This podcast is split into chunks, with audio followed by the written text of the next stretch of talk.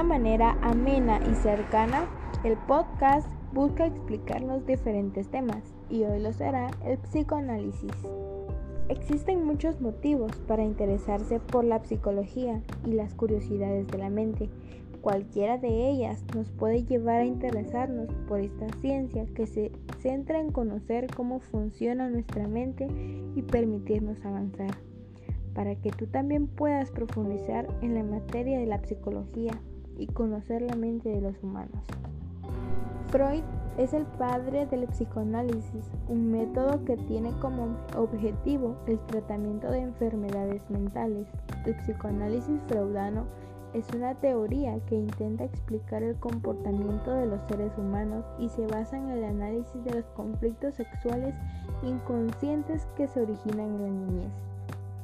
Esta, esta teoría sostiene que los impulsos instintivos que son reprimidos por la conciencia permanecen en el inconsciente y afectan al sujeto. El inconsciente no es observable por el paciente. El psicoanalista es quien debe volver accesibles dichos conflictos inconscientes a través de la interpretación de los sueños, los actos fallidos y la asociación libre.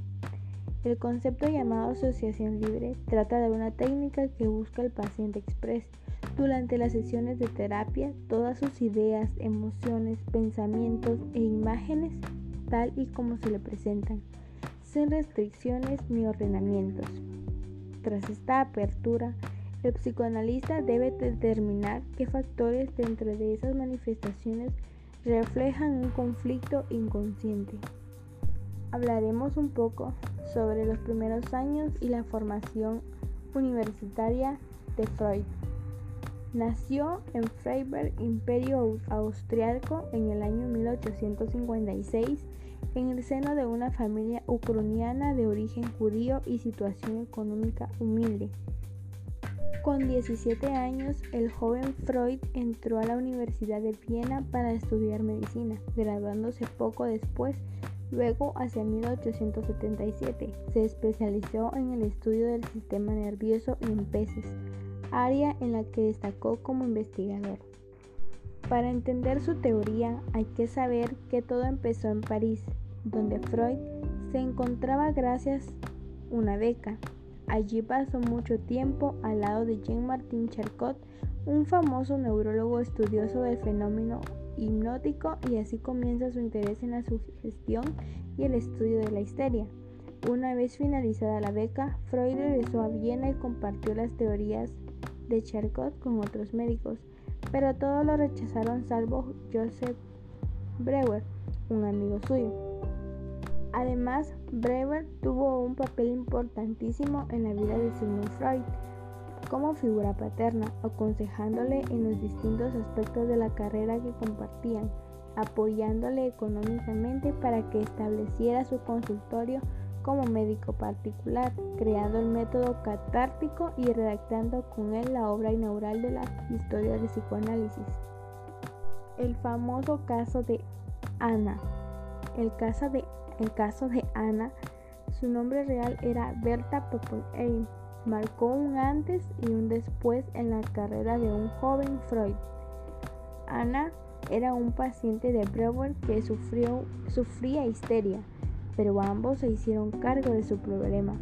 La paciente era una joven que en otoño de 1880 enfermó cuando tenía cumplidos los 21 años. Inesperadamente su padre cayó enfermo y se vio obligada a cuidar de él. Fue tanta su atención hacia su padre que el gran descuido que ella se dio a sí misma la condujo hacia la anemia y debilidad pero estos problemas que pronto la postraron en cama fueron seguidos por malestares aún más alarmantes, parálisis, una grave perturbación del lenguaje y otros síntomas que aparecían tras de la muerte de su padre y por la que es diagnosticada como histeria. El tratamiento de Breuer se centraba en inducir a la paciente en un estado hipnótico y persuadirla para que rememorara las circunstancias previas a la primera aparición de cada uno de los síntomas padecidos. Al salir del trance hipnótico, dichos síntomas histéricos iban desapareciendo uno a uno. el médico realizaba este tratamiento dos veces al día y Ana lo solía llamar cura por la palabra. Breuer lo bautizó como método catártico. En el caso de Ana, se concluyó que había padecido abusos sexuales en su infancia por parte de un familiar y pese a que parecía que la terapia funcionaba, apareció una transferencia sexual entre la paciente y el médico. Luego hubo problema con un falso embarazo de la paciente enamorada de su terapeuta y Breuer se apartó hostigando por los celos de su mujer. Brower llegó a la conclusión de que las pacientes que mostraban los síntomas de la histeria no tenían dolencias físicas, sino que en realidad sus síntomas eran el resultado de la acción permanente de ciertas experiencias traumáticas del pasado y que se habían reprimido aunque no olvidado y además que al liberar dichos pensamientos reprimidos, exteriorizándolos y aceptándolos de manera consciente, los síntomas desaparecían. Más tarde, la relación entre Breuer y Freud comenzó a decaer debido a varias discusiones en el campo de lo científico. Breuer se apegaba a una concepción científica clásica que no aceptaba la separación total entre fisiología y psicología, mientras que Freud apostaba por la creación de todo un sistema teórico nuevo para la psicología y una independencia absoluta de cualquier otra rama médica.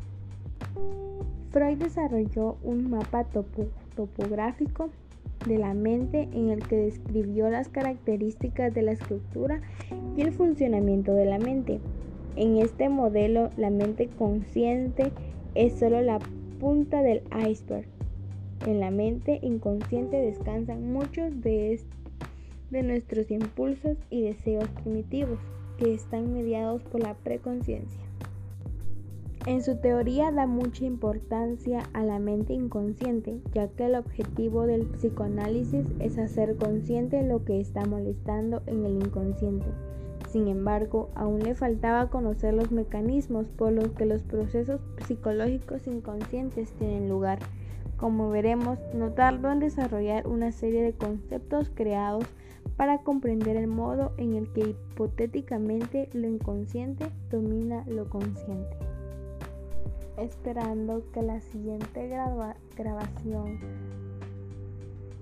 haya sido para su buen conocimiento, esta fue la breve explicación sobre el psicoanálisis.